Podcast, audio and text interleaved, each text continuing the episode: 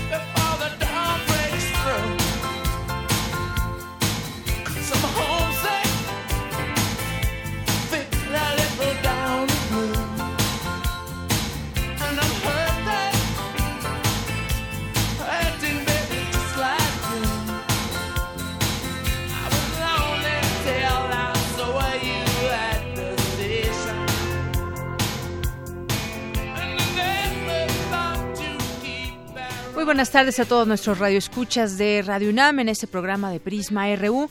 Pues quizás ya reconocieron la voz de este cantante que hoy celebra 74 años de edad. Se llama Mick Jagger, compositor, vocalista y fundador de los legendarios, las majestades, satánicas majestades, los Rolling Stones. Nació en Inglaterra en 1943 y lleva más de 55 años de carrera y se ha convertido en una figura emblemática del rock and roll, siendo uno de los cantantes más populares e influyentes del género, junto con su grupo, The Rolling Stones.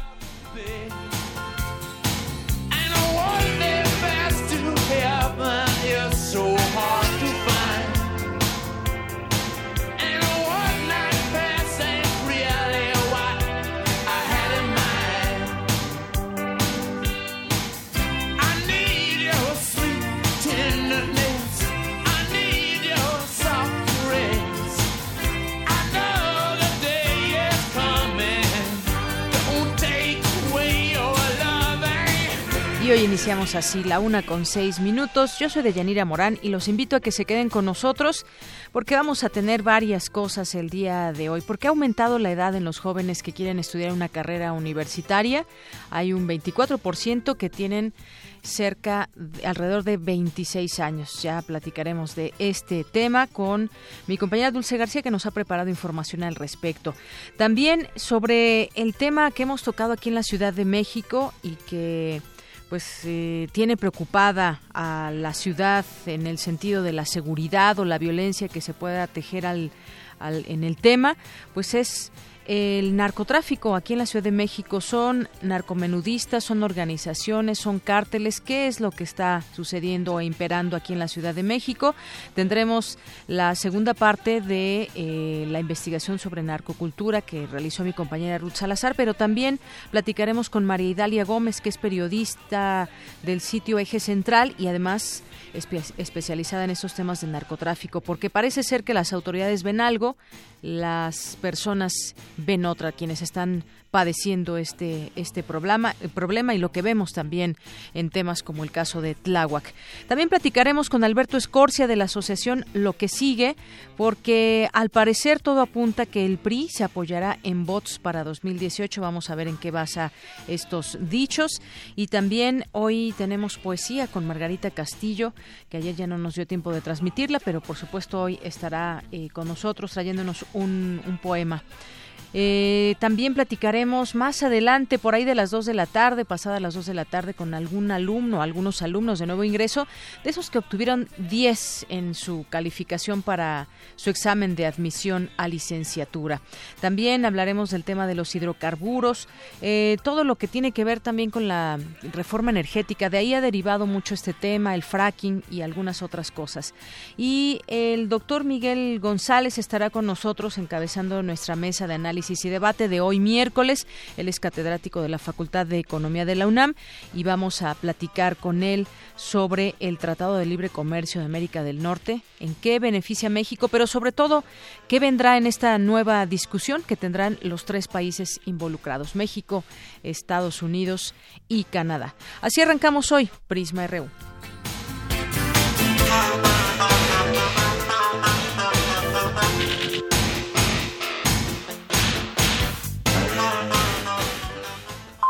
Portada RU.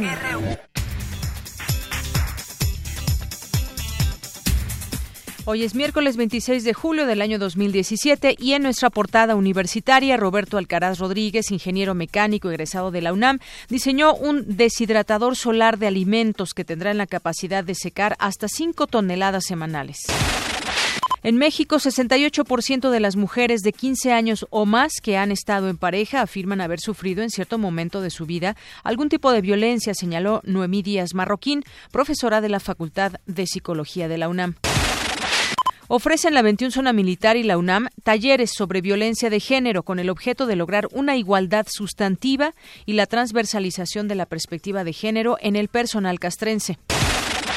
Y hoy en nuestra portada nacional, la Secretaría de Relaciones Exteriores actualizó la información sobre el caso de los migrantes abandonados en la caja de un tráiler en San Antonio, Texas, y confirmó que siete de los diez muertos eran mexicanos. El número de homicidios en México alcanzó la cifra de 23.953 personas durante el año pasado, la cifra más elevada en lo que va de la presente Administración Federal. Esto lo dio a conocer el INEGI. Senadores del PRI y el PAN solicitaron a la Procuraduría General de la República que investigue los presuntos vínculos del jefe delegacional de Tláhuac, Rigoberto Salgado, con integrantes del denominado Cártel de Tláhuac. Javier Duarte, exgobernador de Veracruz, también es investigado en Estados Unidos por la compra de un yate, un condominio y tiempos compartidos en el Hotel San Regis de Nueva York, según la carpeta de investigación de la PGR. El ataque en la sede de la Conferencia del Episcopado Mexicano es un mensaje de odio, pero no una acción generalizada en contra de la Iglesia Católica, afirmó Humberto Roque Villanueva, subsecretario de Población, Migración y Asuntos Religiosos. Luego de la denuncia en redes sociales del hallazgo de dos perros pitbull muertos y atados en Coyoacán, la Procuraduría General de, la, de Justicia Capitalina inició una carpeta de investigación por maltrato o crueldad contra los animales. En tanto, en medio de protestas de asociaciones protectoras de animales, el Pleno del Congreso de Veracruz aprobó la despenalización de las peleas de gallos y vaquilladas en la entidad.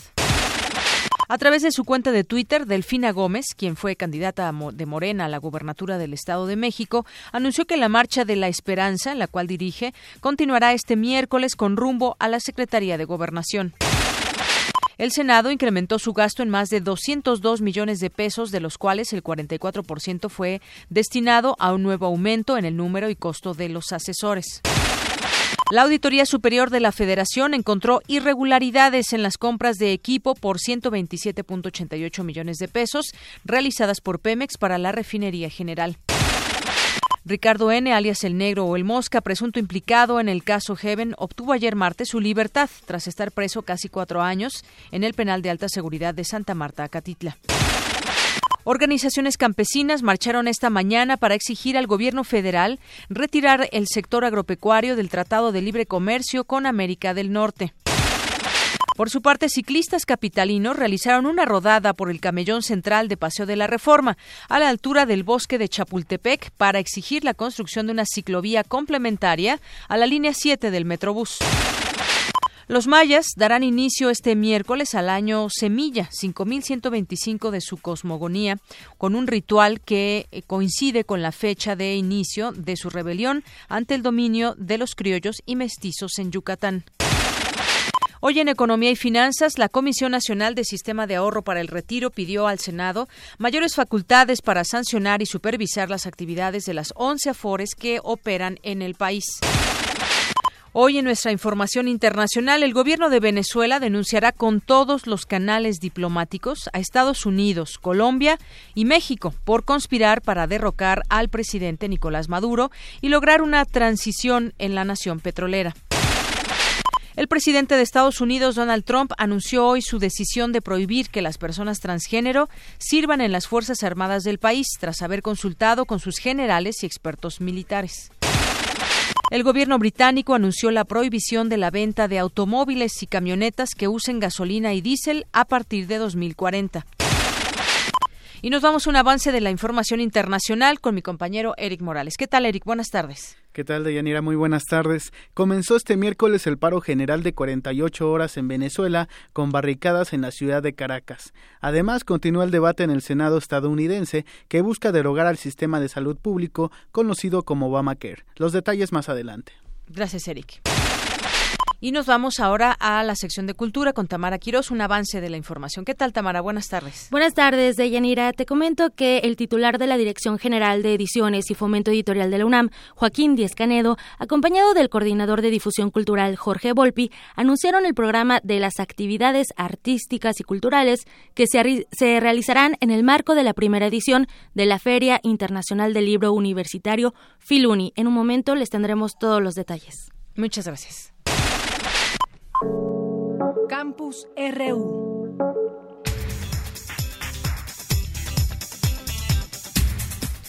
Es la una con 14 minutos y arrancamos en nuestro campus universitario hoy con la música. No solo es un producto artístico, sino que tiene dimensiones sociales. Cuéntanos, Vicky, de qué se trata. Muy buenas tardes. Hola, ¿qué tal, Yanira y auditorio de Pisma RU? Muy buenas tardes. Pues sí, definitivamente la música forma parte de nuestra vida en diversas proporciones y momentos, pero todas y todas tenemos, todas y todos tenemos un gusto musical. Sin embargo, esta práctica no queda solo como un gusto personal intrascendente, sino que juega un papel muy importante a nivel social, de modo que algunos estudios al respecto han abordado la manera en cómo la música ha configurado en función de la experiencia de los sujetos y cómo muchas veces también se ha convertido en una herramienta de posicionamiento político.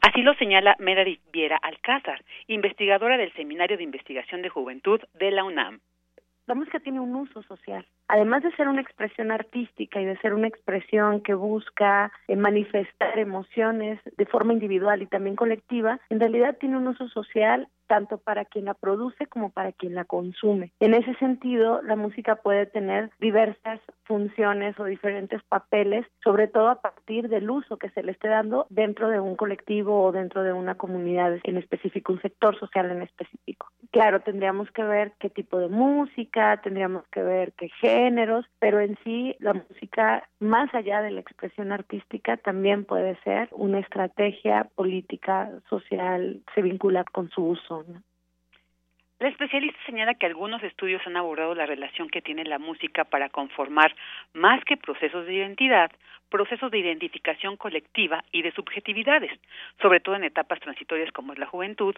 o bien para conjuntar problemáticas u objetivos comunes en contextos específicos políticamente hablando, la identidad también puede convertirse en una estrategia de estereotipos, de estigmatización. En ese sentido, cuando yo pienso en identidad, pienso en identidades, identidades en proceso más desde los estudios culturales, desde la propuesta de Stuart Hall, que habla de que la identidad se va va construyendo, pero no es estática, sino es móvil y está en constante proceso de reconfiguración. En ese sentido, sí, definitivamente la música tiene un papel fundamental, sobre todo en ciertas etapas de la vida o en ciertos momentos en donde hay procesos de identificación que permiten, además del consumo de ella y la producción de la música, en función de un ideal, de un objetivo en específico. ¿no? Por ejemplo, pienso como justo en el trabajo de las mujeres, como la música ha unido a grupos de mujeres para poder manifestar sus experiencias bajo la condición de género que ha sido bastante normativa, también en los escenarios, pero en diferentes contextos de la vida y a visibilizar esas experiencias y pues les ha ayudado también a identificarse desde la experiencia individual de forma colectiva, ¿no?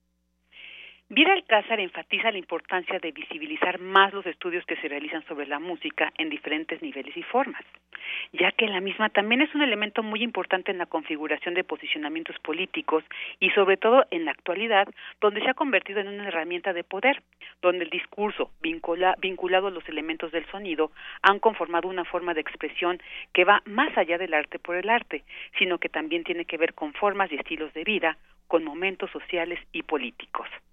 Esta es mi información, Villanira. Muchas gracias, Vicky. Interesante todo lo que nos platicas. Bueno, hasta hay musicoterapia también, ya se dan distintas terapias a través de la música también. Sí, así es, la música es muy importante en muchos aspectos, en muchas expresiones, entonces siempre es interesante e importante estar atentos a estos estudios que al respecto se realizan, como el que realiza la doctora Melody Viera. Así es. Gracias, Vicky. Buenas tardes. Gracias a ti. Buenas tardes. Bien, ahora nos vamos con mi compañera Cindy Pérez Ramírez, que eh, nos tiene información acerca de la infraestructura de los hidrocarburos en nuestro país. Hoy hubo una conferencia de prensa al respecto. Cuéntanos, Cindy. Buenas tardes. Buenas tardes, de Yanira y Auditorio de Prisma RU. Pese a que la longitud de los ductos de hidrocarburos en nuestro país es de 68.817.05 kilómetros, equivalente a dar 1.7 veces la vuelta a la Tierra en el Ecuador, no existe un conjunto uniforme de regulaciones para los mismos. Así lo señaló Manuel Llano, integrante de la Alianza Mexicana contra el Fracking, en la conferencia de prensa por donde circulan los hidrocarburos en México. Durante la presentación del mapa que realizó la Fundación Heinrich Boll en conjunto con Cartocrítica, el investigador recalcó que es poca la información que se conoce de la red de hidrocarburos instalada y proyectada, ya que Petróleos Mexicanos la define como información de seguridad nacional. La ubicación de los ductos, su antigüedad, bitácoras de mantenimiento, de riesgos, de fugas, de incidentes, de accidentes, por supuesto. Eh, eh, no, no tenemos por qué ir a revisar Google y los periódicos como la fuente oficial de información, cuando lo que haría falta sería tener bitácoras de todo lo que está ocurriendo, ¿no? ¿Cuántos eh, los derrames, qué volúmenes, cómo se atendieron, cuánto costó la atención de esto? Incluso los datos sobre capacidad o longitud y que reporta la autoridad varían entre una publicación y otra. De Yanira, el 94% son ductos terrestres, mientras que 3.973.8 kilómetros están en el Golfo de México, frente a Campeche, Tabasco, Veracruz y Tamaulipas, y 21.5 están en el Océano Pacífico, frente a Baja California. Ante este panorama, Miguel Llanos dijo que es irrisorio la justificación de la autoridad frente a la opacidad. Que podamos contar registros de derrames, que podamos contar con eh, fugas, con tomas clandestinas, que no puede